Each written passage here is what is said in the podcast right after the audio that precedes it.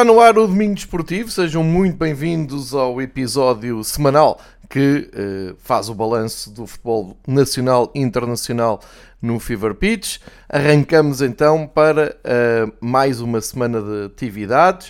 Uh, esta, esta segunda-feira que marca então a paragem uh, para mais um ciclo de jogos da seleção. Estamos nesta altura na oitava jornada, ou melhor, completamos a oitava jornada do Campeonato Nacional em Portugal. Vamos para a nona jornada, mas isto só depois de uma eliminatória da Taça de Portugal quando regressar os trabalhos das seleções e na segunda divisão estamos na sétima jornada. Uh, temos aqui muito por onde pegar nos jogos dos quatro da frente. Uh, nesta altura já toda a gente sabe que eh, aconteceu aquela monotonia normal do campeonato nacional. Agora até temos aqui um intruso, o Vitória também se está a chegar ao Braga, pelo menos está aqui com os mesmos pontos. Já vamos olhar para tudo o que aconteceu nesta oitava jornada. Deixar já aqui um, um esclarecimento e um agradecimento uh, e um, uma explicação quanto ao título. O título é uh, Mais Pontos que Futebol e foi roubada uma excelente crónica, mais uma, do Bruno Vieira Amaral, que escreve no, no Expresso e que hum, gosto muito de acompanhar, gosto muito de ler. Estava hoje a ler e pensar: ah, aqui está o título do episódio de hoje, portanto, o seu a seu dono. Uh, e recordar que uh, estamos a gravar no dia 9 de outubro de 2023, é uma segunda-feira, e desta vez com o calendário arrumado, pelo menos na primeira divisão, que se calhar começa até por aqui para tentar perceber uh, onde é que fica então aquelas, aquela teoria uh, de que as equipas que jogam na, na Europa, antes ou depois, têm que mexer muito nos horários, muito nos calendários, têm que passar os seus jogos para dias úteis, quando eu já aqui mostrei uh, variadíssimas vezes que Portugal usa e abusa dessa desculpa para colocar jogos às sextas, às segundas, às vezes até às terças-feiras, mas quando uh, o calendário fica apertado pelas datas FIFA, já tudo é possível. Ou seja, o que tivemos esta, esta, nesta jornada foi o único jogo que não aconteceu nem no sábado nem no domingo, foi um Moreirense Boa Vista num, uh, numa sexta-feira à noite e de certeza que não é por. Um, Uh, desejo dos clubes, nem é por uh, importância de jogos europeus. Moreirense e Boa Vista jogam sexta-feira à noite porque tem que ser assim, porque quem manda é a Sport TV e um, quando se vem com, com aquelas teorias dos adeptos, e já lá vamos olhar para o quadro de miséria que foi a presença de adeptos uh, na segunda divisão num fim de semana ainda de verão. Uh, mesmo já vamos aqui adiantados por outubro, mas continua um tempo de verão em Portugal.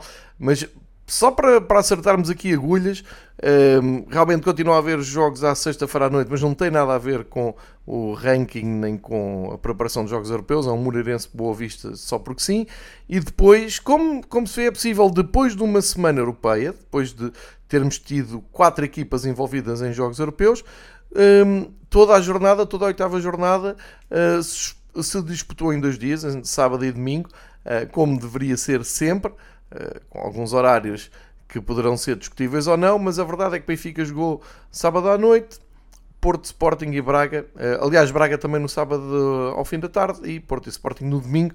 e não veio nenhum mal ao mundo e ganharam todos, até como se pode ver, ao contrário do que acontece quando se tenta um, quando, se vai adiar ou antecipar muito os jogos. Portanto, que fique na memória coletiva, esta oitava jornada acaba com todas essas teorias de que uh, é preciso, por causa das horas de recuperação e antes das jornadas europeias e depois das jornadas europeias, quando a UEFA aperta ao cerco, ou neste caso a FIFA com as suas datas de seleções, a ver se isto não é tudo despachado até ao domingo à noite. É. E só não é na segunda liga, Sabe-se lá porquê, ninguém faz a menor ideia porque é que hoje à noite há um jogo na Vila das Aves, eh, enfim, uh, quer dizer, ninguém faz ideia, não, toda a gente sabe, mas a hipocrisia faz com que muitas vezes fica assim no ar a dúvida porque é que há. Ah, porque é o operador que manda e o operador quer é ter Uh, o operador, neste caso a Sport TV, quer é ter audiências e está-se nas tintas para os adeptos se podem ir em casa, se vão fora, se as distâncias são longas ou não. Acho que isto está muito claro e quando esta discussão vier à, à baila, vão, vão puxar então a oitava jornada para, hum, para se perceber isso. Ora, uma jornada com interesse muito diminuto e é aqui que entra então o título do mais pontos que futebol. É muito isto que acontece em Portugal, já o tenho dito várias vezes, o campeonato português é muito pouco interessante para quem não é uh, adepto de um dos 4, 5 clubes da, da frente uh, e mesmo para esses é uma, é uma importância, é um interesse muito reduzido, ou seja, eh, os adeptos apenas querem que a sua equipa preferida ganhe, preferência que jogue bem e depois constroem-se discussões à, à volta disso, jogou menos bem, se jogou bem, se o treinador esteve bem ou se esteve mal, e uh, aguarda-se com hum, expectativa que os rivais percam. Portanto, se isto não é o futebol mais redutor do mundo, eu não sei o que é. Eh, como eu também já expliquei aqui em edições anteriores, eh, cada vez mais vejo eh, pessoas a verem o futebol como eu vejo, ou seja, neste caso a não verem. Fica reduzido à experiência de ver a equipa que queremos ganhar a jogar e depois eh, já não há nem paciência nem disponibilidade mental e acima de tudo há uma desconfiança que, não, que faz com que nunca acreditemos que nenhum dos rivais perca, perca pontos. Esta teoria vem a, a, a adensar-se, vem a, a concretizar semana após semana, uh, muito dificilmente Porto, Sporting, Braga, uh, até Benfica, perdem pontos, eu pus aqui até Benfica, para globalizar, não é? Do meu ponto de vista, para que seja claro, é, obviamente a minha expectativa é que todas as semanas o Benfica ganhe pontos e os rivais percam pontos, assim como acontece com sportinguistas e portistas. Mas um, aqui para sermos claros, é um podcast de um benfiquista e é, é este o, o, ponto de vista.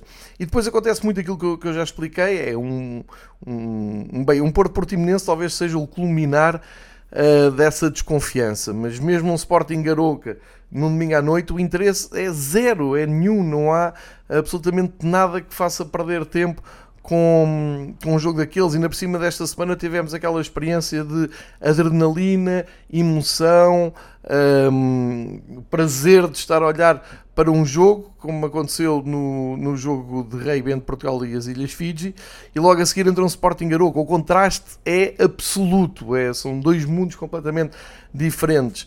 Um, e isto não, não é culpa uh, do Sporting, do Aroca, não, é, é o que é, é mesmo assim. Uh, ninguém está à espera, uh, mesmo que o Aroca empate, toda a, toda a gente sabe que vai aparecer um, um gol para o Sporting. Mas atenção, eu estou a dizer isto e se cá quem estava a ver o Estoril Benfica e era do Sporting ou do Porto, também sentia que até ao fim poderia aparecer um, um gol, fosse lá como fosse, e se calhar até acreditavam mais do que os adeptos do Benfica. Já vamos olhar para os jogos até em detalhe, mas fica mais uma vez, uh, reforça esta teoria do, do futebol português, se, se conseguirem se meter num drone, uh, subir muito e olhar para o campeonato português bem lá de cima, veem que é, é uma ilha completamente à parte, uh, que não tem grande interesse. Eu não estou a ver nenhum adepto uh, fora de Portugal, do resto da Europa, perder tempo para ver o, os jogos de, das equipas da frente. O Porto este ano ganha todos os jogos pela, pela margem mínima, todos. é impressionante o Sporting entusiasma-se com, com, a sua equipa, um, mas depois os últimos jogos também são arrancados a ferros. O Benfica, que é campeão e que reforça o seu plantel, um, parece estar há oito jornadas a afinar, não se sabe muito bem o quê, para conseguir depois uma, uma vitória uh, também cai do céu no, no final.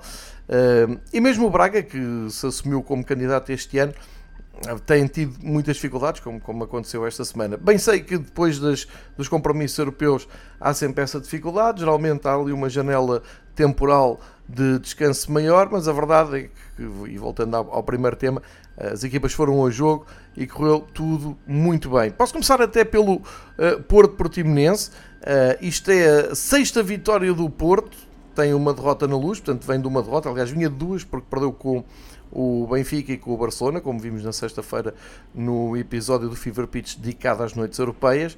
Tinha que dar uma resposta e nada melhor do que aparecer no calendário portimonense. Uh, e quando se fazem piadas do género, então hoje há um Porto Portimonense, e alguém pergunta, sim, Porto Portimonense, mas contra quem? Um, tem a sua base, e claro que os adeptos do Porto não devem achar piada nenhuma a isto, nem os do Portimonense, mas para quem está de fora é muito fácil fazer estas piadas, porque uh, é, é, fazer uma conta simples. O Portimonense voltou à primeira divisão em 2017, desde o dia que voltou à primeira divisão em 2017, fez 14 jogos contra o Porto um, a contar para o campeonato e desses 14 jogos resultam 14 vitórias do Porto.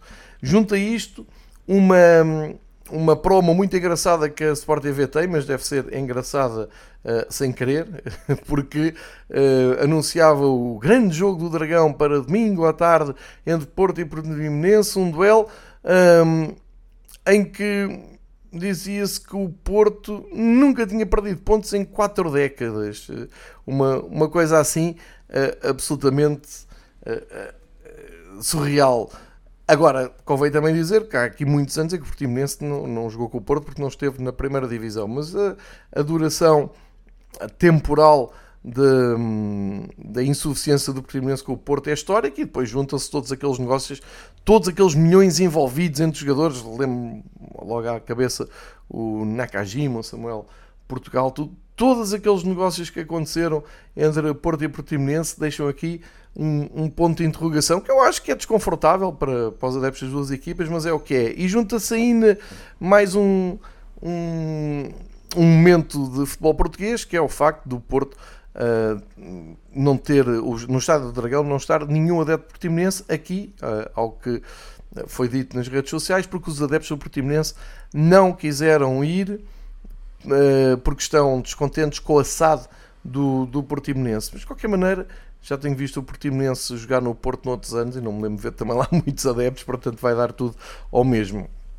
A vitória do Porto uh, por um zero uh, fica marcada realmente pelos serviços mínimos. O Sérgio Conceição tem tido dificuldade em eh, levar o Porto para um patamar superior depois da saída do, do Otávio e principalmente com as perdas de Pep e Marcano, eh, porque agora percebe-se porque é que David Carmo realmente não joga com Sérgio Conceição. Realmente é um jogador um, ehm, que tem decisões bastante questionáveis. A saída dele do Braga para o Porto é um caso de estudo porque não tem qualidade para jogar no Porto, pelo menos o que tem mostrado até aqui. E o Fábio Cardoso também parece ser uma bomba relógio, ali muito exposta à, à, à, expulsão, e portanto os problemas do Porto começam lá atrás, não dando depois. Talvez, digo eu, um, tranquilidade suficiente para jogadores que vieram para o lugar do Uribe, do Otávio, um, para também complementar a boa forma do Galeno, sempre perigoso Taremi. Ehm, enfim, não está nada fácil ver o Porto a resolver jogos com facilidade, antes pelo contrário, há ali um contra-ataque do Portimonense 2 para 1, um, inexplicavelmente o jogador do Portimonense não dá no meio para uh, finalizar. Depois ehm, há um lance de grande penalidade e aqui, ehm, como já sei, que tiro sempre partido uh, porque quero, estou a ver isto com, com olhos não isentos, não é? Mas tirei aqui uma opinião que me pareceu pertinente do árbitro, ex-árbitro Pedro Henriques, com quem nem simpatizo uh, por aí além, lembro-me sempre de um Benfica Nacional na luz, mas enfim, isso aqui é algo que me parece que é, é, importante, eu vou recuperar esse áudio porque é algo que eu tenho dito aqui várias vezes no podcast. Vamos ouvir. Neste caso, é um lance entre Diogo Costa e Denner, do Portimonense. Sim, quando mandei, quando mando os lances para aí, estou a fazê-lo sempre em direto, como, como, como sabes, uh, estava com muitas dúvidas, fui puxar o, o, lance para o meu telemóvel, a Sport TV não transmitiu uh, qualquer repetição interessante sobre o lance e, e, e, na repetição mais interessante é, aparece no canto direito da imagem muito fugida, mas é ou seja, o Pedro Henriques eh, acaba por dizer que estava à espera de ver uma repetição da Sport TV que mostrasse uh, um lance duvidoso uh, de um ângulo que esclarecesse dúvidas e uh, a Sport TV não mostrou esse ângulo. Isso é algo que eu digo aqui e que tem a ver com a transmissão dos jogos todos, não, não de nenhum clube em particular, e que me parece um, cada vez mais evidente. A Sport TV parece que não quer mostrar todos os lances têm à sua disposição para depois apostar forte no juízo final e no juízo final áudios e nessa atrapalhada, esse circo imenso e e eterno que, uh,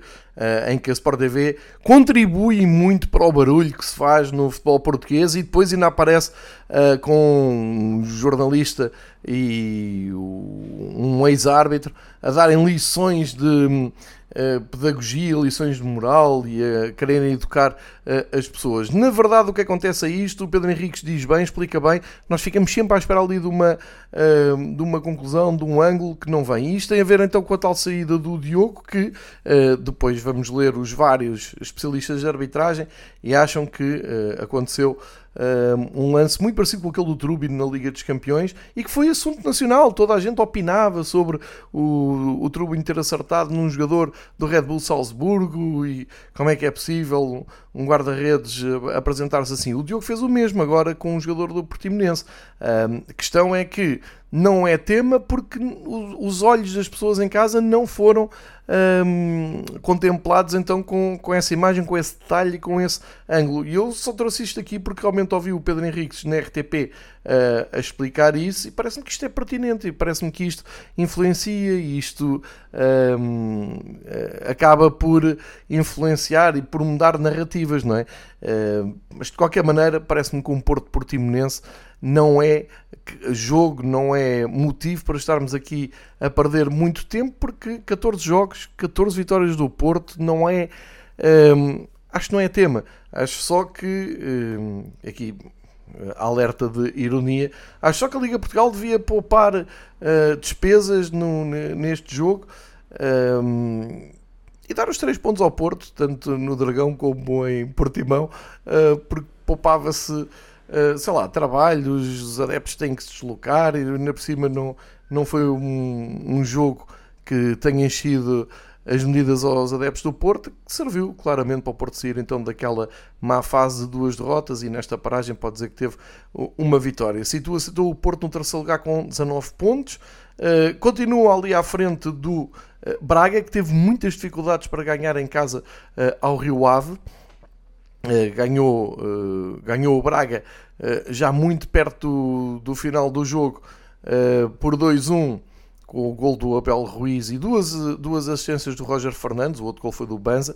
Aliás, o Braga faz o seu resultado a partir dos 91 minutos até aos 96. Um, ehm, e por falar em termos de desconto, também já agora, e por estávamos a falar do Porto Portimonense, uma curiosidade, o, já que uma das, um dos pontos conquistados do Porto neste campeonato foi uh, com aquele uh, surreal uh, tempo de desconto no Porto com o Aroca. Ontem no Porto Portimonense estava 1-0 e o Porto com menos 1, expulsão do David Carlos, muitas expulsões também no campeonato, não sei se não é um tema a refletir agora nesta paragem por quem de direito mas uh, ontem percebeu-se que o tempo de desconto no Dragão nem foi bem esgotado. Algo também aconteceu no Estoril, mas já vamos, já, já lá vamos. Estava a falar do, do Braga ter construído então a sua reviravolta entre os 91 e os 96 minutos. Uh, o Rio Ave, um, que ia sair moralizado de Braga, ia finalmente pontuar, uh, assim, somou mais um, uma derrota. O Rio Ave, que nesta altura, em 8 jogos, só ganhou uma vez. Uh, tem 5 pontos, só não é o último porque no último lugar está o Estoril e levantou-se ali a dúvida se o, se o treinador do, do Rio Ave iria conseguir manter-se ou não, mas hoje veio também algo que no futebol português uh, é algo perigoso. O Luís Freire teve um voto de confiança da Presidente do Rio Ave, vamos ver eh, se estão presentes envenenado ou não, mas pronto, uh, já tivemos também aqui mudanças de treinador que cheguem, vamos ver se isto agora fica mais estável. No jogo do Estoril, vou passar para sábado, uh, o jogo que encerrou os uh, vários jogos que tivemos no sábado, Estoril casa cheia, lotação, ocupação do estádio perto dos 100%, eh, sem surpresa nenhuma. O estádio é pequeno. A única eh, coisa que eu tenho à volta do estádio do Estoril e que gostava também, se alguém me souber ajudar, de compreender é porque é que o Estoril há uns anos uh, olhou para uh, a sua permanência e o seu bom trabalho que tem feito o bom projeto que tem mantido o Estoril na primeira divisão e olharam para o estádio António Coimbra da Mota e disseram, ok, vamos pôr aqui uma, uma bancada como deve ser atrás de uma baliza, onde era um peão, onde já cheguei a ver futebol em pé nos anos 90, fizeram aí bem uma bancada, até que houve um dia, foi lá ao Porto, Uh, com o Ivo Vieira na altura como treinador de Estoril a achar aquilo tudo macabro.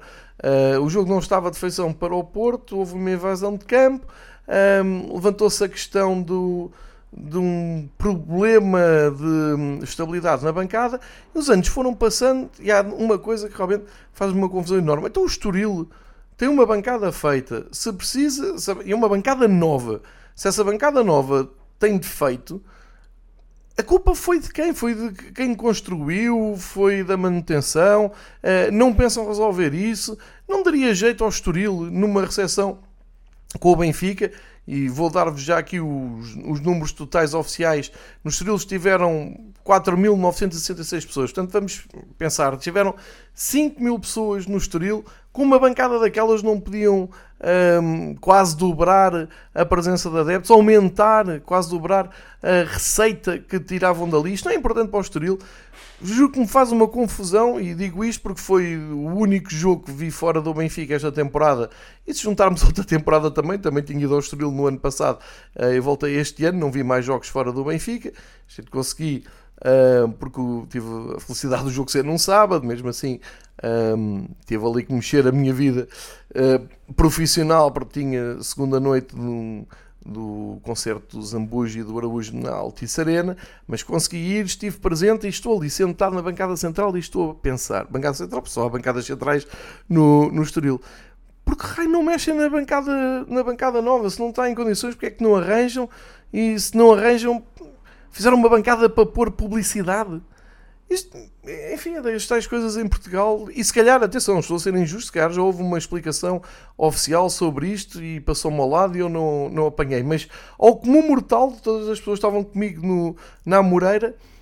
Hum, ninguém podia olhar de uma maneira indiferente para uma, um, quer dizer, temos o estádio um, esgotado e muito provavelmente cabia o dobro das pessoas ali com uma nova bancada, pronto, e está fechada para publicidade, é, é muito estranho.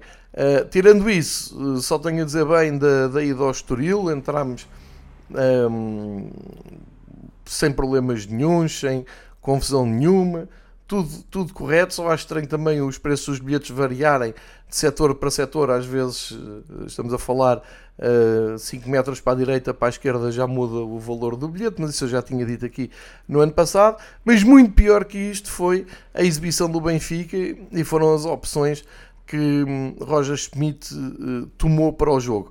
Ou seja, há duas maneiras de ver isto. É, Roger Schmidt olha para o último classificado do campeonato, vem de Milão e veio de um clássico, jogos de hum, intensidade completamente oposta e um, interpreto eu que terá pensado, ok, bom jogo para dar oportunidade ao Tengsted, ao Jurasek, João Mário regressar à titularidade, dar oportunidade ao Chiquinho, Florentino também regressar à titularidade, Uh, e o resto não mexer muito, quando o António Silva regressou de uma forma natural depois um, de ter estado ausente uh, em, em Milão, porque tinha sido expulso na primeira jornada da Liga dos Campeões. Agora aqui a questão é, será que tantas alterações, ou seja, tantas oportunidades ao mesmo tempo, um, não iriam indicar uma baixa produção por falta de dinâmica, por falta de uh, ritmo, falta de competitividade de tantos jogadores que não estão habituados a ser titulares. estou, nomeadamente, a pensar uh, em Chiquinho, em Tengsted, em Jurasek, uh, que tiveram claramente dificuldades. Não tanto o Florentino, vi muitas críticas à exibição do Florentino, chega o Florentino cumpriu aquilo que é suposto fazer. Um, e a insistência no Chiquinho, enfim, incomodou-me ali um bocado, porque na segunda parte pareceu-me que até o próprio jogador já estava uh, algo afetado com o facto das coisas não estarem a sair bem. Ou seja, há aqui muita matéria para discutir, que era um, o oposto do que aconteceu no ano passado, que Roger Schmidt parecia que não fazia rotação, este ano parece que faz rotação a mais. Uh, eu concordo também um, um bocado com a ideia uh, que há alguns adeptos que são completamente bipolares. Se, se, se o treinador mexe na equipa é porque mexe, dá a oportunidade ou é porque não dá. Eu acho que a questão aqui é mais tantos ao mesmo tempo. Ou seja, podia ter entrado um, dois, dois jogadores de que, menos utilizados, mas manter a dinâmica, mesmo porque a seguir vai haver uma paragem de seleções e mesmo porque o primeiro jogo, após a paragem de seleções, é um jogo para a Taça de Portugal. Uh, isso é outra, questão que temos depois de discutir, seja culpa do Benfica, do Lusitânia ou da Federação. Não, não percebo como é que a festa da taça uh, vai acontecer numa sexta-feira à tarde, mas uh, enfim, é, é, o que há. Espero que seja feriado na, na zona e que leve muita gente a ver o Benfica.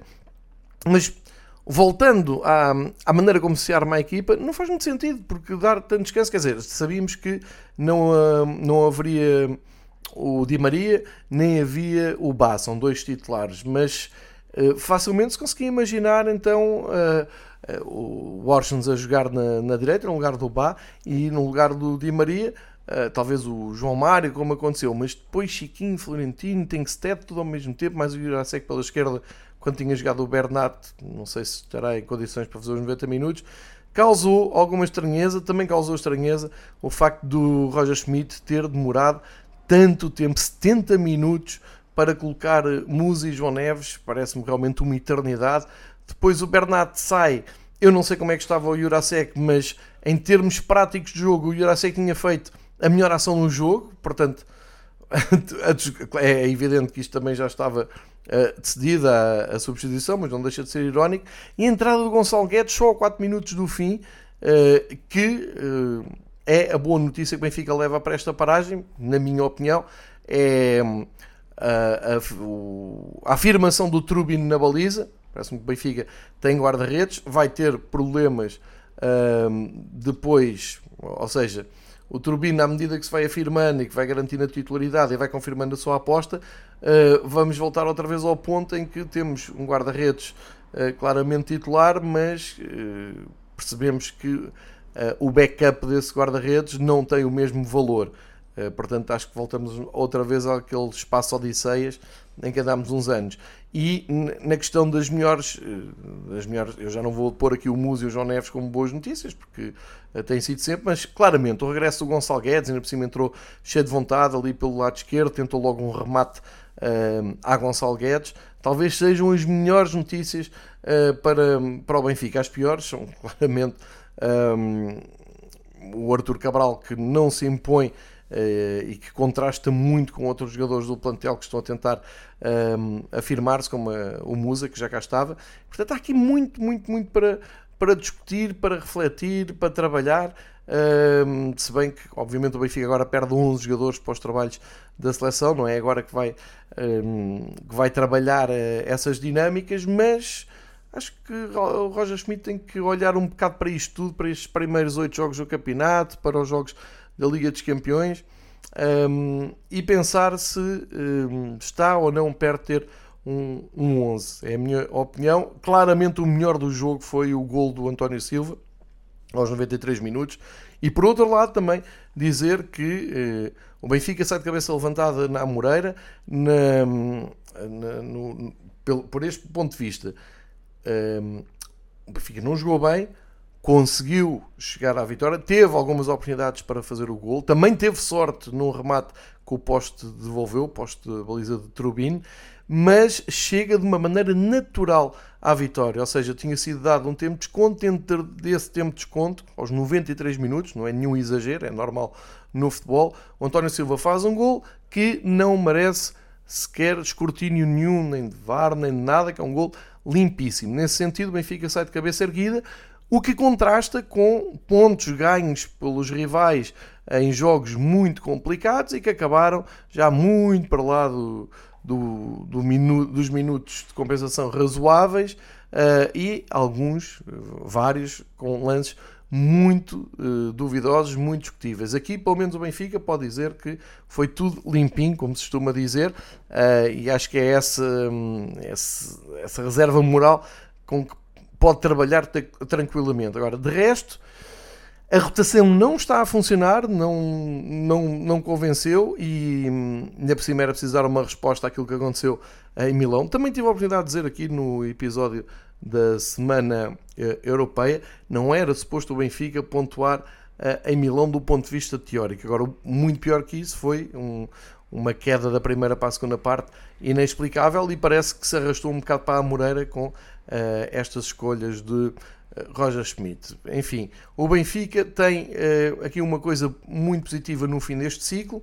Olhando para o que era o arranque de temporada, um, o Benfica tem algo me parece uma vantagem e que depois poderá confirmar ou não, é que em oito jogos o Benfica só por três vezes é que jogou em casa. Uma delas com o Porto e conseguiu ganhar o, clássico, isso é muito importante, porque repetiu a vitória que tinha na, na Supertaça, acho que é o, o objetivo maior neste, neste arranque de temporada, mas a contrastar, a contrastar com este número, o Benfica já teve 5 jogos fora. Um, e dos 5 jogos fora, realmente foi aquela derrota uh, emocionante, vamos chamar-lhe assim, no, no Bessa que estragam as contas. O Benfica tem tido um calendário exigente, difícil, uh, com deslocações. É verdade, sei bem que não, ainda não teve uma deslocação de nível de dificuldade de Braga, como o Sporting teve, mas já jogou cinco vezes fora de casa um, contra equipas que se têm batido muito bem. Uh, e essa tem sido uma característica do ranking do campeonato. Portanto, vamos ver se o Benfica consegue tirar vantagem uh, desta, um, desta dinâmica de calendário. Isto, passando para o Sporting, que venceu de forma natural o Aroca por 2-1, era o que lhe competia para continuar a dar consequência ao bom arranque. Quando olhamos para o, para o calendário, tal e qual como ele foi sorteado, entre aspas, via-se que o Sporting tinha uma, um, dois ciclos de jogos muito favoráveis. Para já, muitos jogos em casa uh, e uh, não contra adversários especialmente difíceis. O grande jogo difícil que o Sporting teve foi em Braga e perdeu pontos. E depois só teve mais duas saídas. Uma a Rio Maior com o Casa Pia, onde beneficiou de um golo uh, em fora de jogo, uh, que foi confirmado pelo Conselho de Arbitragem, e outro em Faro que uh, quem viu a, a, reta final do jogo dizia que o Sporting iria outra vez perder pontos, tal como em Braga, mas em que aparece um uh, penalti Salvador, isto depois de ter também sido poupado uma expulsão a um jogador do Sporting. Portanto, isto não é para meter gelo no, no entusiasmo sportinguista, é só para lembrar que até agora o Sporting só teve três saídas. Uma perdeu pontos, noutra teve um golo oferecido e na outra teve um penalti um, a dar os três pontos para o Sporting. Porque resto foram todos os jogos em casa. E aqui é que tem sido o grande mérito do Ruben Amorim. Percebeu que os cinco jogos que tinha para fazer em casa eram determinantes para colocar o Sporting no topo da tabela e assim o fez, com maior ou menor dificuldade. Com maior dificuldade, como se viu, ainda não vimos uma exibição avassaladora do Sporting, uma grande goleada uh, do, do Sporting em casa, uh, mas também não era suposto que o Aroca conseguisse isso tudo, porque vem de um jogo difícil quinta-feira uh, com a Atalanta. E, uh, aliás, a primeira derrota da, da época foi na, na passada quinta-feira. Uh, e, portanto, ao que de bom o Sporting está a fazer, e atenção, eu acho que o Sporting nesta, nesta altura tem mais equipa, 11, mais futebol que o Porto, e não sei nestas dúvidas todas Benfica se não está uh, um passo à frente do Benfica em termos de equilíbrio, estabilidade um, ehm, e, e, até de rotinas. Uh, agora, a verdade é que o Sporting também ainda não foi posto à prova de uma maneira. Um, ehm, enfim, não teve um clássico como teve o Benfica e o Porto já tiveram dois.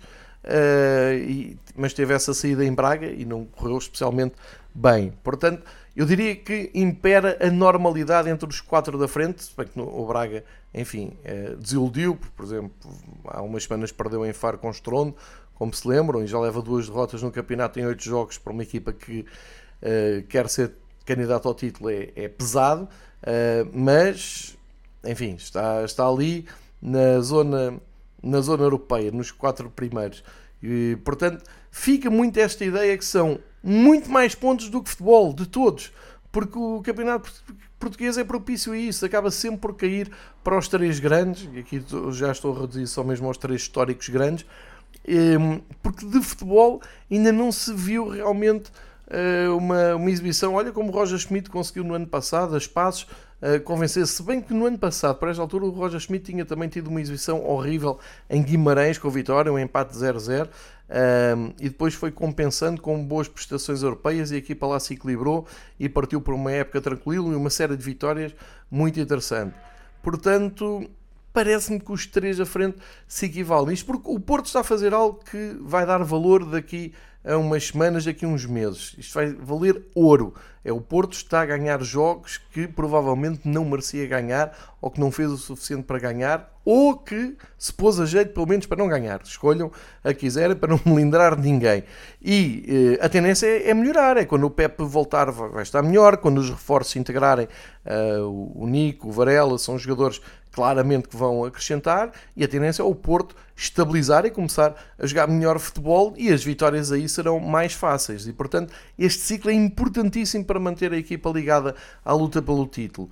Na, na questão do, do Benfica, é, até parece mais ao contrário. Parece que o Roger Schmidt está a aproveitar as primeiras jornadas para ganhar um plantel, para ter todos os jogadores uh, ao mesmo nível. E eles individualmente não são todos do mesmo nível e, portanto, tem corrido aqui alguns riscos, sendo que uh, já, já tem uma derrota, coisa que, por exemplo, o Sporting não tem, que é a única equipa que não perdeu no, no campeonato. E o Sporting fica aqui um bocado esta um, dúvida do, do calendário que até agora tem aproveitado muito bem, mas o calendário não é sempre o mesmo e sabemos que, basta ver a caminhada do Benfica do ano passado, que as coisas mudam. Agora, Uh, para os benfiquistas que dizem que só o Porto é que é rival, para os portistas que dizem que só o Benfica é que é rival, se calhar é melhor olhar com atenção para a caminhada do Sporting até aqui, porque os sinais estão lá todos. Uh, jogam, uh, jogam bem, bons reforços, jogam bem no sentido de.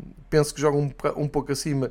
Bem, nesta, nesta jornada ganharam também por um ponto, mas os adeptos de Sporting ficam muito mais entusiasmados com o seu futebol que, os portistas só benfiquistas. É isto que eu quero, que eu quero dizer. Ainda uma nota para a, para a vitória uh, do, do Vitória em Famalicão, um, um arranque de jogo surreal, um gol aos 20 segundos. João Mendes bisou, para mim é o melhor jogador do, do Vitória, o jogador que foram buscar um, aos Chaves, mas aqui para assinalar então a estreia de Álvaro Pacheco, que pelos vistos há muito tempo estava destinado para ser treinador de Vitória, comunhão total com a bancada, adeptos já com a boina do Álvaro Pacheco. Vamos ver se corre bem então esta, esta nova era no Vitória. Para já, Vitória importante num terreno muito difícil em Famalicão uh, e consegue chegar ao quinto lugar com, mesmo, com os mesmos pontos do Braga, portanto, basicamente estão em quarto. Bem bom para uma equipa que já vai no quarto treinador em oito jogos. O Boa Vista, depois de um grande arranque, também é o terceiro jogo sem ganhar. Agora foi a Moreira uh, empatar, está ali a um ponto do, um, ehm, do, do Vitória. E um, ehm, temos o Estrela a subir na, na tabela, segunda vitória, desta vez em Rio Maior, com o Casa Pia, também a fazer aqui uma boa recuperação. Uh, tal como o Chaves, que desde que Moreno chegou, também se saltou e abandonou os últimos lugares. Portanto, nesta altura o drama está no Estoril, no Rio Ave, no Aroca uh, e no Vizela, que tem os mesmos pontos do Aroca. São as equipas que estão lá mais uh, para baixo e começa-se a adensar aqui a luta uh, pela, pela manutenção. Uma, uma palavra para o Héctor Hernández, avançado do Chaves, fez um hat-trick de cabeça, se não me falha a memória, vi 3 golos de cabeça, chega a 7 golos tem mais um que o Banza do Braga e o Guioqueras do Sporting. Uh, portanto, todo o destaque para o espanhol de, de Chaves. E uh, se quiserem meter na vossa agenda, isto tudo volta no 27 de outubro, sexta-feira, 27 de outubro, uh, com, lá está, com um jogo simbolicamente a abrir a jornada, não se percebe porquê, numa sexta-feira às 8 h quarto, tem Aroca, Aroca Moreirense, se tiver pouca gente em Aroca, espero que não digam que é por causa da praia, como na semana passada. Depois uh, a jornada uh, passa por jogos sábado e domingo e fecha com um clássico na segunda-feira. Lá está, aqui sim, uma saída mais agente para o Sporting, um Boa Vista Sporting no dia 30 uh, eh, às 8 h quarto. Pelo meio, o Porto vai a Vizela às 8 h meia de domingo. O Estrela recebe o Famalicão e o Rio Ave Farense nos outros jogos de domingo. E no sábado, o Benfica recebe o Casa Pia às 6 da tarde. Antes, Vitória recebe o Chaves e o Portimonense, o Estoril, e a seguir ao Benfica, o Gil Vicente recebe o Braga. É este o calendário da nona jornada. Vamos, sem mais demoras, olhar para um, a situação nas bancadas, o que é que terá acontecido esta semana. Para já uma nota para o, um, para o jogo entre o Famalicão e o Vitória. Isto porque eu reúno os números sempre oficiais da Liga e fui chamado a atenção por, porque partilho sempre nas redes sociais e uh, adeptos do Famalicão vieram-me chamar a atenção que a Liga uh, colocou mal os números no, no site. Tem havido alguns erros no site oficial da Liga com coisas que supostamente não, não deveria errar e fica, começamos já por aí, é que no Famalicão Vitória estão lá apontados 4.278 adeptos, o que faz 81% do estádio uh, ocupado e uh, vieram explicar que na verdade estiveram 4.728, o que quer dizer que dá 91% de ocupação do estádio.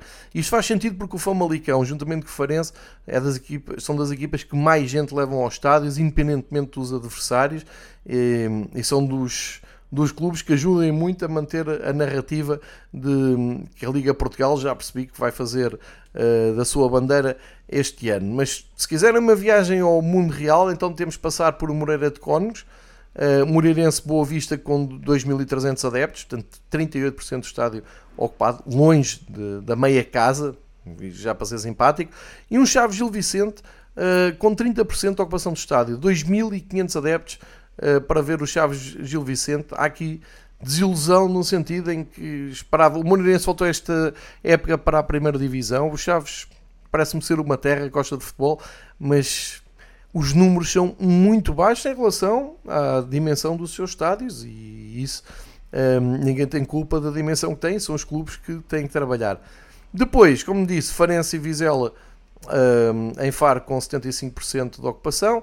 O Braga, e agora entramos aqui no terreno, é porque os números são bons esta semana, porque três dos quatro grandes, os quatro da frente, jogaram em casa. Só que há aqui umas nuances. O Braga uh, anda pela meia casa com 16 mil adeptos no Braga Rio Ave. Uh, eu percebo, temos feito de duas maneiras. Para a realidade que tem sido os últimos anos, o Braga tem estabilizado aqui numa média superior à que vinha a mostrar, mas de qualquer maneira, muito longe do ideal. Isto é meia casa num Braga Rio Ave, não é extraordinário. Um, no jogo entre o Porto e o Portimonense, nota-se uma quebra. É verdade que não houve adeptos visitantes, como expliquei, mas uh, só apareceram 40, 43 mil adeptos do Porto no estádio do Dragão. Mais precisamente, 43.230, o que dá 86% de ocupação. Ora, o Porto, que até levou um prémio de hum, maior taxa de ocupação da Liga Portuguesa, está aqui a decair em assistências e parece que varia mesmo com o adversário. Em Alvalade, ainda pior, um jogo em que o Sporting, uh, no domingo à noite, ganhando, sabia que passava para a liderança e que agora passava aqui três semaninhas a liderar o campeonato, uh, não apareceram mais de 36, ou se quiserem, apareceram menos de 37 mil adeptos, o que quer dizer que é 73% de ocupação de Alvalade e continuam estes problemas a acontecer. Sei que é tema de debate entre sportinguistas, porque ao que parece há muitos lugares que uh, estão comprados e as pessoas não aparecem. Uh, estamos a falar de milhares de, de, lugares, é um problema que o Sporting tem para resolver. De qualquer maneira, para o líder do campeonato, 73% de ocupação, menos 37 mil em Alvalade, parece-me realmente muito, muito pouco. Um, e o resto é um panorama mais ou menos conhecido, ou seja, dos três um, dos três grandes que jogaram em casa, três grandes, incluindo o Porto, só o Benfica é que jogou, ou o Braga, só o Benfica é que jogou fora. O, o panorama não é extraordinário, tirando no Estoril, e temos aqui dois estádios realmente muito abaixo do, do aceitável. E portanto, a Liga que faça as contas que quiserem uh, e de preferência que me consigam explicar uh, esta jornada, a sétima jornada na segunda Divisão, uma Liga profissional organizada por Helena Pires e seus pares, teve os seguintes números, e peço a vossa atenção para o seguinte: Santa Clara Viseu, 700 pessoas, estou a arredondar, Santa Clara Viseu, 700 pessoas, Tondela Leixões, 700 pessoas, Porto B Torriense, 400, uh, Mafra Leiria, 900 e Benfica B Feirense, 400. Eu estou a dizer, uh, são 6 jogos, aliás, mais de metade dos jogos, nem mil pessoas recebeu, sendo que falta um AVS Penafiel marcado misteriosamente para segunda-feira à noite para fechar aqui as contas, mas de, dos dos oito jogos, mais de metade, não ter mil pessoas, imaginem o que é mil pessoas num estádio de futebol. Estamos a falar menos que isso. É em dois jogos, metade disso. Ou seja, nem se justifica sequer falar em adeptos nos estádios. É, é, são estádios vazios. Sendo que depois, se formos à ocupação de estádio, vejo em Santa Clara a, a miserável imagem, insisto nisso, quando o Santa Clara está a dar na Sport TV, a miserável imagem que dão dos Açores. É, não se viu um adepto, a, a imagem toda, ah, mas estavam lá do lado em que estão a, a, a filmar. 712 para um jogo da segunda Divisão entre o Santa Clara e o Viseu. Isto é, é, ninguém, é o mesmo que ter o estádio vazio, praticamente, quer dizer, é irrelevante. É 11% do estádio ocupado. Tal como na Madeira, o Nacional Alvarense teve 1.200 pessoas, é 24% do estádio ocupado. Em Tondela teve 15% do estádio ocupado, com os 700 adeptos. Em Passos houve uma boa adesão ao Passos com o Lanque. Basicamente são duas equipas a jogar em casa, porque o Lanque tem jogado na Mata Real. E hum, tivemos perto de 3 mil adeptos, que luxo, 3 mil adeptos, meu Deus, que loucura. É 30% da Mata Real ocupada. Um, e depois já sabe, as equipas B também não costumam levar muita gente. Uh, o Mafra Leiria só leva 900 pessoas, mas tem aquilo de. O estádio uh, deve levar pouco mais de mil pessoas, portanto leva o número da taxa de ocupação lá para cima, para os 33. E depois um clássico do futebol português, um Belenenses Marítimo que levou 2.142 pessoas, muitos adeptos do Marítimo na bancada central que aparecia na televisão, mas isto é 20% da ocupação do estádio do Restelo. e portanto, um Belenenses, um clube grande, que, tem feito, que acho que tem o carinho de toda a gente pelo, uh, por aquilo que fez, de ir aos distritais e estar a voltar para, os, uh, para o futebol profissional, alguma coisa está ali a falhar. Não, não pode ser num jogo à tarde. Eu ouvi o treinador do Bolonense a dizer que são horríveis os horários em que tem metido o Bolonense a jogar. Este jogo começou às duas da tarde com um calor insuportável. Uh, eu entendo isso, mas aparecem 2.100 pessoas para ver um jogo entre Belenense e Marítimo, um dos poucos clássicos do futebol português que vão aparecendo na segunda divisão. Enfim, o que é que é triste é que em oito jogos, imaginem, oito jogos, oito estádios, no total apareceram 9.518 pessoas, segundo os números da Liga, se estiverem certos, ou seja, nem 10 mil pessoas aparecem para oito jogos na sua totalidade. Portanto, 9 mil pessoas no Estádio da Luz seria uh, um treino, nem, nem, um treino, se calhar seria menos que, que, que, um treino. E é um número total de jogos da segunda Divisão. E a Liga Portugal e a Helena Pires escrevem textos a dizer que está tudo ótimo, que as pessoas voltaram e que é uma grande vitória desta presidência do Pedro Proença e do, das grandes iniciativas que tem havido Pá, desculpem lá, vão levar comigo até ao final da época. Isto é absolutamente miserável, as assistências da segunda divisão. E na primeira há muitas nuances para ver. Não vale a pena virem-me cá com estudos e, e percentagens e paralelismos com outros países. Eu estou a falar é dos...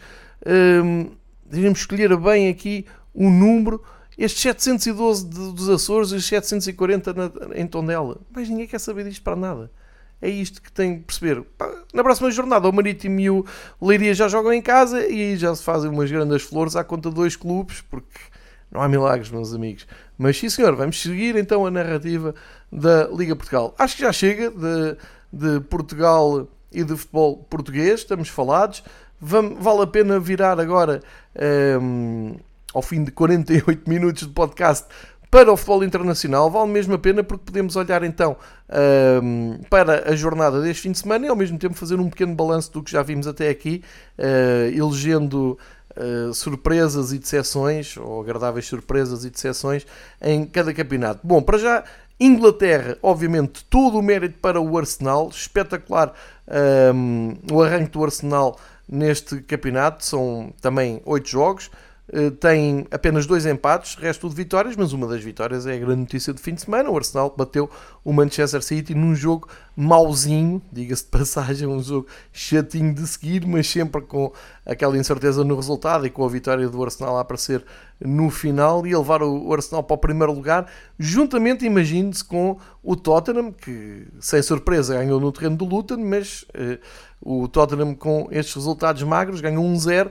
A verdade é que eh, é líder do, do campeonato inglês. Tottenham e Arsenal, 20 pontos, são os dois líderes do campeonato inglês. O Liverpool uh, atrasou-se porque, embora tenha estado ainda a vencer, depois de ter estado a perder, deu a volta em Brighton, com Salah em grande. A verdade é que se deu mesmo pontos e uh, acabou por uh, ficar só com 5 vitórias em 8 jogos e está ali mais para trás. Está, está apenas a um ponto do Manchester City porque em muitos anos aconteceu algo que nunca visto o uh, City perde pela segunda vez seguida no campeonato. Curiosamente, duas saídas, tinha ido ao Wolverhampton de perder e agora perdeu no, no terreno do Arsenal. Uh, e isto já não se via há várias épocas com a turma de Pep Guardiola. Portanto, um, ehm, acho que é muito cedo já para começar a dizer que se pode quebrar aqui a hegemonia do Manchester City. Já temos visto isto noutros anos, já vimos isto no ano passado. Portanto, calma. Pode, aliás, o Bernardo Silva disse isso mesmo no final do jogo, já tivemos em situações muito piores e demos a volta, eh, e portanto acho que esta paragem eh, é boa para Guardiola colocar as ideias no lugar. Depois, eh, olhando mais para baixo na tabela, o Everton voltou a vencer, recebeu o Bournemouth e venceu, e conseguiu contrariar então ali aquele vaticínio que os mandava mais para a luta uh, pela descida, fica agora guardada para Luton, Burnley, Bournemouth, Sheffield United. Bem, o Sheffield United uh, no Fulham teve uma imagem horrível, um jogador do Sheffield United com uma lesão no pé horrível, é uma das imagens que aconselho a evitarem se não viram, não procurem porque não, não, não é bonito de ver. O Fulham ganhou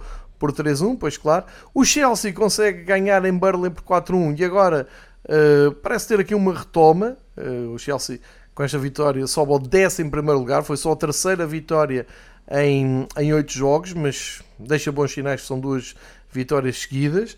Um, para eles até se continuava a jogar.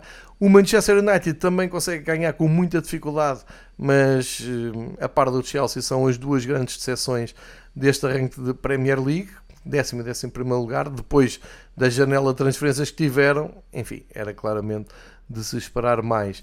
E depois aqui um destaque ainda para o empate West Ham com o Newcastle. O Newcastle talvez cansado daquela vitória uh, ao PSG deixou-se empatar em Londres e o Wolverhampton e o Aston Villa também dividiram pontos com o Aston Villa a mandar uma bola oposta no último minuto, ao segundo mesmo da, da partida. Portanto, tudo em aberto aqui na, no, no, campeonato inglês, todo o destaque para Tottenham e Arsenal, os, os grandes destaques e até um pouco também para o Aston Villa no arranque deste campeonato. United e Chelsea continuam, um, apesar das vitórias, são os pontos negativos, mas ganharam este fim de semana, estão em retoma. E nos melhores marcadores, o Alan passou completamente ao lado do jogo em Londres, mas mantém os seus 8 gols. Agora ameaçado pelo Isaac, que bisou esta jornada. O Isaac do Newcastle, do sueco, 6 pontos. E o Son, Sonzinho, tem 6 uh, gols. Uh, e portanto, como sempre, encaminho-vos a partir daqui para continuarem a falar de ouvir e perceber e saber e conhecer mais histórias da Premier League.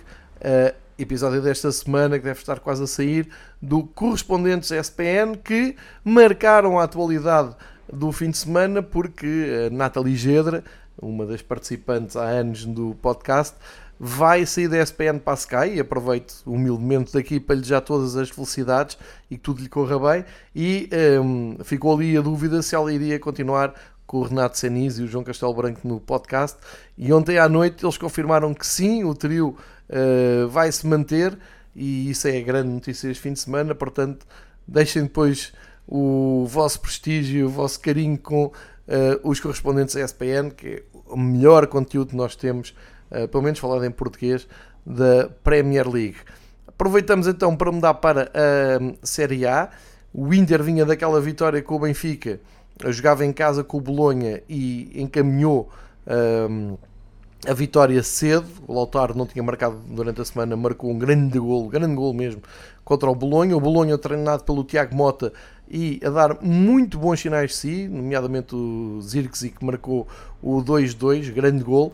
Uh, mas a verdade é que o Inter uh, perdeu pontos de uma maneira absolutamente inesperada, o que quer dizer que neste fim de ciclo é o Milão, Milan que uh, foi goleadíssimo há umas semanas no Derby de Milão, agora respira melhor com uma vitória épica, épica em Génova e épica, épica porque chegou à vantagem já muito tarde na partida e segurou a vantagem após um final de jogo de loucos.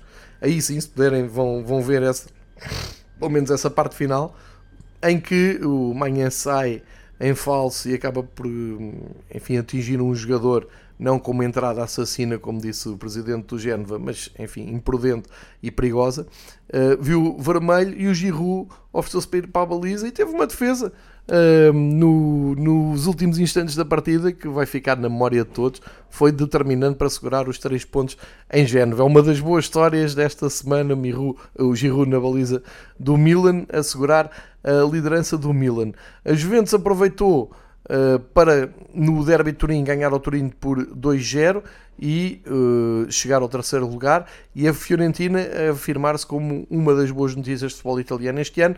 Foi ganhar ao terreno do Nápoles, portanto tivemos aqui o contraste do Nápoles, a desilusão deste arranque de temporada, já leva 4 jogos sem ganhar, 2 empates e 2 derrotas, só ganhou metade dos jogos, dos 8 jogos disputados, já a Fiorentina ganhou 5 dos 8 jogos disputados e portanto está ali com os mesmos pontos da Juventus, a 2 do Inter e uh, intrometer-se em lugares que não eram expectáveis que uh, ocupasse. A Roma está em retoma, uh, 4-1 uh, no terreno do Cagliari, numa semana em que se falou muito da possível partida de José Mourinho, ou a meio da época ou já no final da temporada. Aqui está a Roma a responder com, com a segunda vitória consecutiva, a terceira na, na prova e subir ao décimo lugar. Não é famoso, mas já dá para uh, respirar. A Lazio também uh, aproveitou para subir um pouco na, na tabela, ou seja, uma vitória muito difícil com a Atalanta, que tinha ganho em Lisboa Sporting, 3-2, jogo emocionante, uh, mas a Lazio muito cá para baixo, 13 terceiro lugar. Uh, no que diz respeito ao Paulo Souza, que é treinador da Salernitana, não está a ter o impacto que teve no ano passado na equipa de Salerno e uh, ainda não venceu. Fala-se mesmo da possível saída agora nesta pausa. Foi perder por 3-0 no terreno do Monza uh, e ocupa o último lugar, ou penúltimo lugar, só tem o Cagliari atrás. Uh, Cagliari tem 2 pontos, Salernitana 3, nenhuma vitória, tal como o Udinese também 0 vitórias, outra das exceções deste arranque, uh, e dificilmente escapa aquela luta da descida. Melhores marcadores, de longe, Lautaro Martínez já apontou 10, apenas um de penalti e um grande gol, repito, esta semana. O Osimem, no campeão Nápoles, leva 6, mas a vida do Nápoles não está nada, nada fácil. E já se fala talvez também de Rudi Garcia não se aguentar ali muito tempo. Não, penso que não é surpresa para ninguém, não é? Uh, não havia muito a ganhar este ano uh, a ir treinar ao Nápoles e havia mesmo muito a perder e está-se a confirmar. Uh, passamos então para a Espanha, onde o líder é o Real Madrid, depois de ter tido uma derrota neste, neste arranque de temporada, nestes primeiros nove jogos da Liga Espanhola. Tinha perdido o derby em Madrid, mas chega agora confortavelmente à nona jornada no primeiro lugar, porque venceu o Osasuna, Bellingham e Vinícius Júnior imparáveis. Eh, está aqui o presente e o futuro do Real Madrid.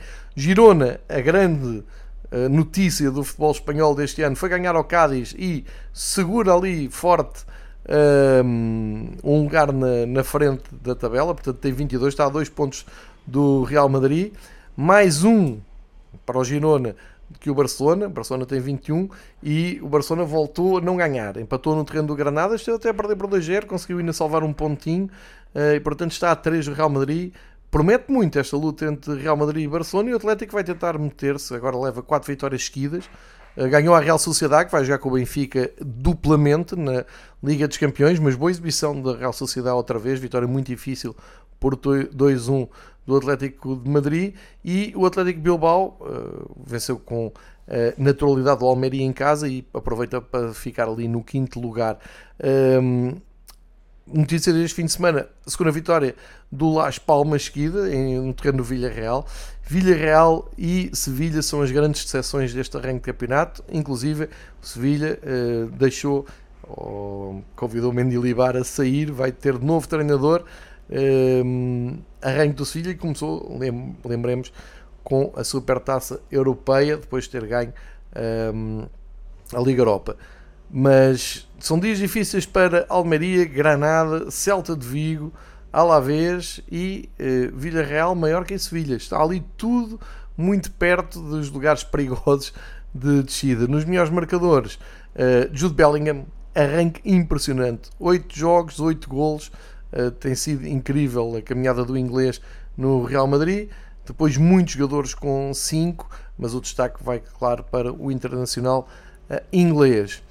Vamos para a Bundesliga, onde temos um líder uh, surpreendente, o Bayer Leverkusen, grande trabalho do Xabi Alonso, mais uma grande assistência do uh, Grimaldo nesta jornada. O Bayer Leverkusen recebeu e venceu o Colónia. O Bayern já está na normalidade, ganhou ao Freiburg também por 3-0. E a grande notícia também do arranque de temporada na Alemanha, na Bundesliga, é o Stuttgart, que está a fazer um arranque incrível, seis jogos, uh, seis vitórias em sete jogos, só se jogaram sete partidas na Bundesliga, uh, é uh, talvez a posição menos expectável nesta altura, é o Stuttgart em segundo lugar, um ponto Leverkusen, com mais um que, Lever, que Bayern e Borussia Dortmund, que também ganhou o seu jogo ao União de Berlim, que é uma das exceções deste arranque, e uh, são perseguidos pelo Offenheim, também 5 vitórias em 7 jogos, ótimo arranque.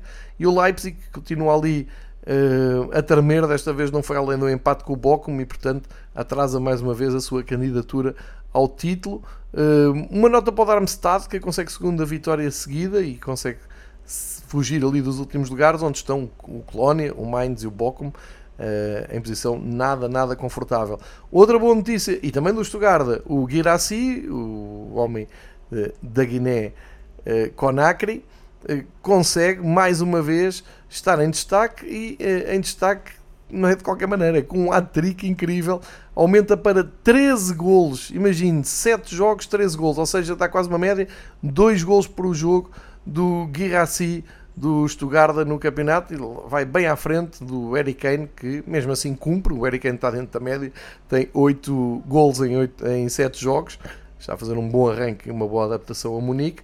Uh, perseguidos pelo Boniface do Leverkusen, uma, também um, uma boa revelação deste ano, e do Jonas Wind do Wolfsburgo, dinamarquês, também com 7 gols. Portanto, na Alemanha Vamos ver se Leverkusen, Stuttgart prevê-se que não, mas se Leverkusen consegue manter este andamento, Dortmund também, se Leipzig chega à frente para termos aí uma Bundesliga animada o maior número de semanas possível. Voltamos agora à página para, um, para a França, depois do, da humilhação que foi a passagem do PSG pelo St. James Park, uma vitória, foram ao terreno difícil do Rennes uh, e ganharam por 3-1 é um, é um morro na mesa. O Rennes teve a sua primeira vitória, uh, primeira derrota no campeonato neste, neste jogo. Uma vitória importante do PSG que beneficia sempre do campeonato francês. Uh, nunca ter uma equipa muito regular. Uh, neste caso, o Mónaco é líder porque ganhou no terreno do Rance, mas reparem, é um líder que em 8 jogos já empatou 2 e perdeu 1. Um mas pronto, venceu esta semana e tem o mérito de parar agora na frente.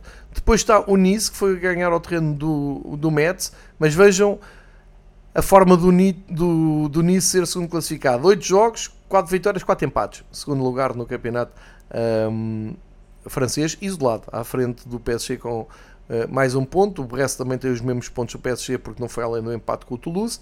Um, e depois dar conta da retoma do Olympique de Marselha 3-0 ao Havre, estreia do Gattuso na Liga Francesa, é um jogo sem história e o Marseille a voltar ali perto dos lugares europeus, de onde não está muito distante o Lille, que empatou no terreno difícil do lance uh, de Paulo Fonseca, o de Paulo Fonseca, entenda-se. Uh, e lá para baixo, uma nota que os últimos classificados pontuaram todos, mas não dá para deixar os últimos lugares, Lorient, Lyon e Clermont. O caso do Lyon é claramente desconfortável, não é para andar nestas andanças, tem 3 pontos, graças a 3 empates, está no penúltimo lugar, zona de descida.